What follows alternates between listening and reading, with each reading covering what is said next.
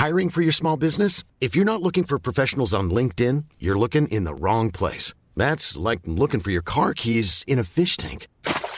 LinkedIn helps you hire professionals you can't find anywhere else, even those who aren't actively searching for a new job but might be open to the perfect role. In a given month, over 70% of LinkedIn users don't even visit other leading job sites. So start looking in the right place. With LinkedIn, you can hire professionals like a professional. Post your free job on linkedin.com slash people today.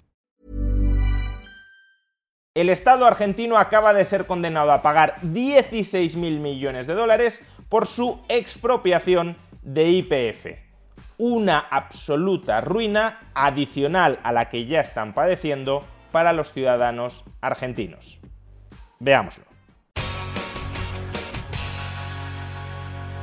El peronismo, y más concretamente su rama kirchnerista, ha arruinado a los argentinos, y los ha arruinado porque el kirchnerismo se basa en la depredación, y todo gobierno que fundamente su acción en la depredación termina empobreciendo a sus ciudadanos. El ejemplo más claro de esa acción depredadora del kirchnerismo es precisamente la inflación, la inflación con la que el kirchnerismo ha devorado toda la riqueza de los ciudadanos argentinos para transferírsela al gobierno y a aquellos grupos de presión y redes clientelares que pastorean alrededor de ese gobierno. Pero es verdad que la inflación es una acción depredadora del gobierno poco transparente. Los propios políticos suelen culpar a terceros de la inflación. Los precios suben por la pandemia, los precios suben por la avaricia empresarial, los precios suben por algún tipo de complot internacional que intenta derrocar el gobierno de progreso, etc. Es decir, no siempre está claro cómo el gobierno roba a los ciudadanos a través de la inflación. Sin embargo, existen otras actuaciones de un gobierno, en este caso de un gobierno kirchnerista, que claramente tienen una impronta depredadora. Existen decisiones gubernamentales que a plena luz del día, con luces y taquígrafos, consisten indubitadamente en robar. Y el propósito de esos robos indubitados es exactamente el mismo que el del robo inflacionario alimentar con recursos al gobierno kirchnerista depredador para que pueda seguir gastando en alimentar a los grupos de presión y a las redes clientelares que pastorean alrededor de ese gobierno y que lo sustentan.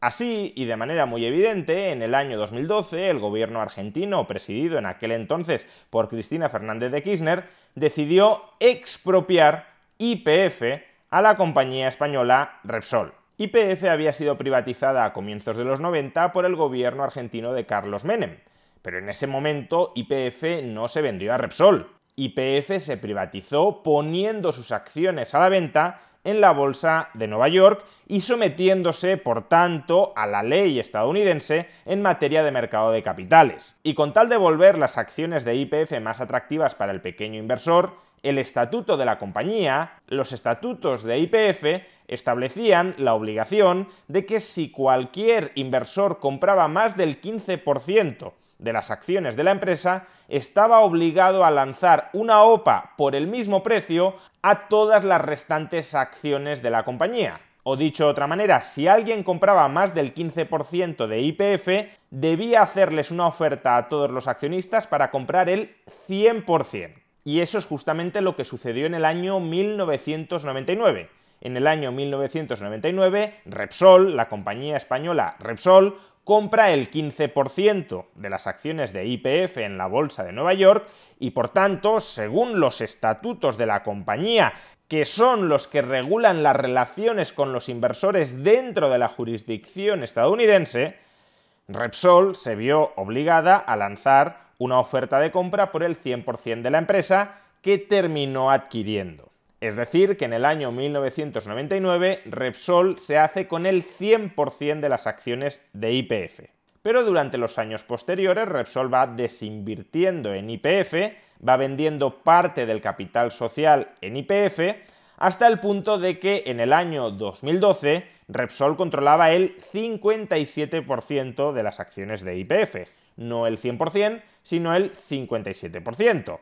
¿A quién le vendió el resto de las acciones? Pues en gran medida a inversores argentinos, de tal manera que IPF siguiera tuviendo de puertas para adentro una cierta impronta nacional argentina. Por tanto, año 2012, Repsol controla el 57% de las acciones de IPF. En ese momento, el gobierno de Cristina Fernández de Kirchner decide expropiarle a Repsol acciones equivalentes al 51% de todo el capital social de IPF. ¿Por qué le expropia a Repsol solo el 51% de todo el capital social de IPF si Repsol posee el 57%? Pues para ahorrarse dinero. Si con el 51% del capital social de IPF el Estado argentino ya controla plenamente la compañía, ¿para qué va a expropiar el 57% pagando por tanto de más por esa expropiación? Lo que quería el gobierno argentino es controlar IPF y la controlas con el 51% del capital social. El otro 6% de más que tenía Repsol en IPF no lo necesitaba para nada. Pero aquí el gobierno argentino de Kirchner, de la mano del nefasto viceministro de Economía Axel Kisilov, actual candidato a gobernador para la provincia de Buenos Aires, cometió un error básico. Recordemos que según el estatuto de IPF, si alguien compra más del 15% del capital social de la empresa, está obligado a lanzar una oferta en las mismas condiciones sobre el 100% de ese capital social para que el resto de accionistas, si no quieren ser comparsa de ese comprador, tengan la opción de vender su paquete accionarial. Pues bien, el gobierno de Kirchner no hizo esto. No lanzó una oferta de compra por el 100% del capital social de IPF y de nuevo no lo hizo para A lot can happen in the next three years. Like a chatbot may be your new best friend. But what won't change? Needing health insurance. United Healthcare Tri Term Medical Plans are available for these changing times. Underwritten by Golden Rule Insurance Company, they offer budget friendly, flexible coverage for people who are in between jobs or missed open enrollment. The plans last nearly three years in some states, with access to a nationwide network of doctors and hospitals. So, for whatever tomorrow brings, United Healthcare Tri Term Medical Plans may be for you. Learn more at uh1.com.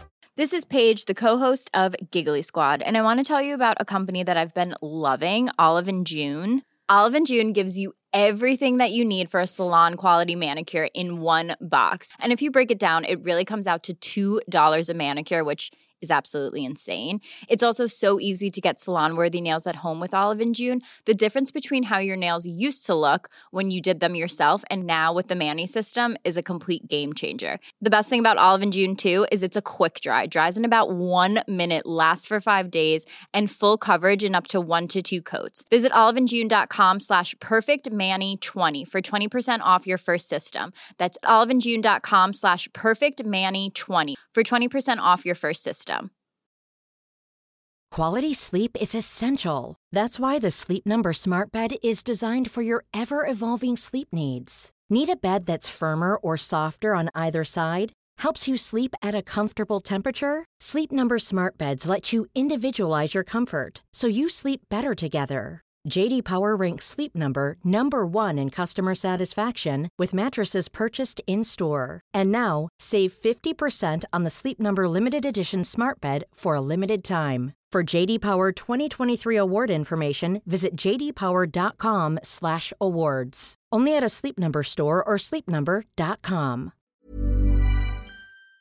ahorrarse dinero. Lo que quería era controlar la empresa y para eso expropias el mínimo imprescindible para ello, es decir, el 51% del capital social. Pero al no lanzar una oferta sobre el 100% cuando el estatuto te exigía hacerlo, estabas vulnerando los estatutos de IPF que dentro del mercado de capitales estadounidense son los que regulan las relaciones jurídicas entre la empresa y los inversores en IPF. Es decir, el gobierno argentino se estaba saltando los estatutos de IPF registrados en Estados Unidos y por tanto la propia ley estadounidense. El propio viceministro de Economía argentino en aquel entonces, Axel Kisilov, llamaba tarados a quienes sugerían que el gobierno argentino tenía que respetar el estatuto de IPF, que había redactado, no lo olvidemos, el propio gobierno argentino de Carlos Menem, porque consideraba que la soberanía argentina estaba por encima de ese pacto privado que regula las relaciones entre inversores y la empresa, olvidándose, claro, que ese pacto privado estaba respaldado por la jurisdicción estadounidense en la que se había firmado ese pacto privado. Estatuto interno que dijeron que si alguien osaba poner un pie, como el propio Estado, porque créanme que si uno quería comprar acciones para entrar a la compañía y pasaba el 15%, pisaba la trampa del oso y tenía que comprar el 100% a un valor equivalente a 19 mil millones de dólares.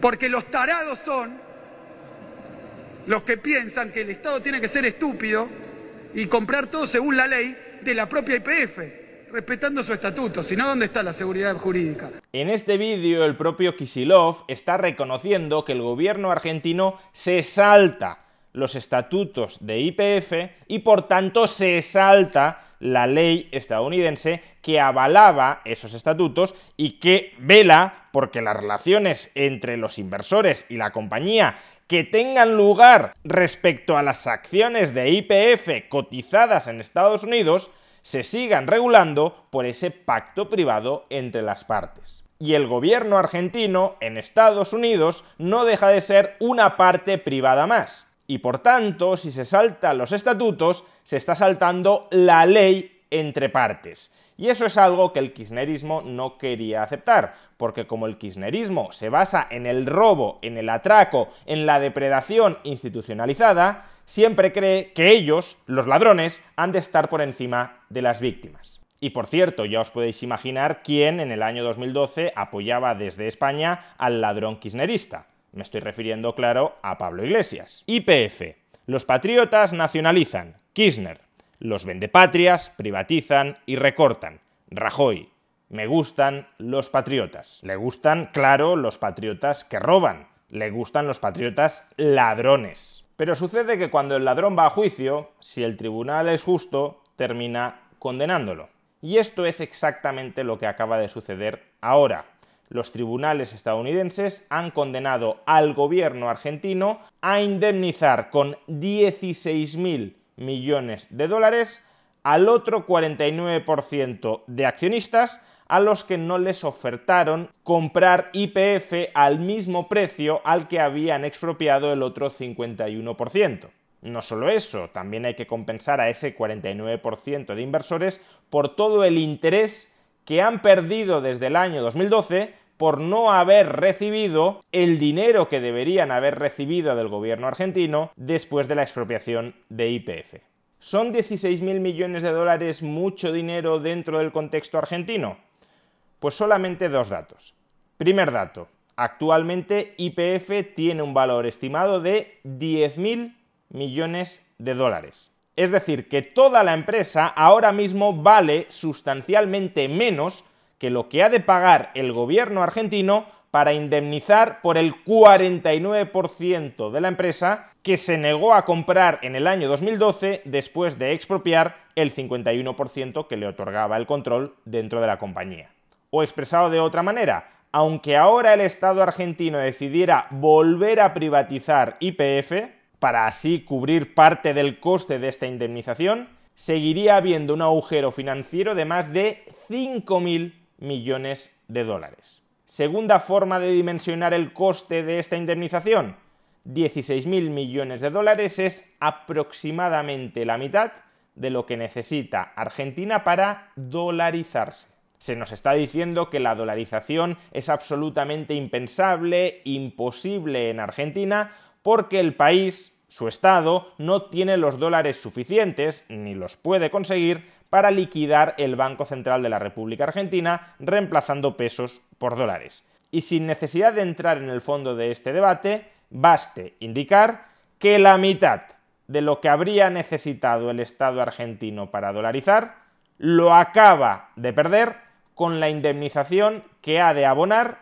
16.000 millones de dólares a aquellos inversores que no recibieron su parte cuando YPF fue expropiada por el gobierno argentino en el año 2012. Por tanto, después de este fallo de la justicia estadounidense, si el Estado argentino quiere dolarizar su economía, tendrá que hacerlo a un tipo de cambio aún más desfavorable del peso con respecto al dólar. Es decir, que todos los acreedores en pesos sufrirán pérdidas mucho mayores de las que ya iban a sufrir, de las que ya, de hecho, están sufriendo. En España suele decirse que el Cid campeador ganaba batallas después de muerto. En Argentina, bien cabría decir que el peronismo, y más concretamente el kirchnerismo, sigue arruinando a los argentinos después de muerto políticamente.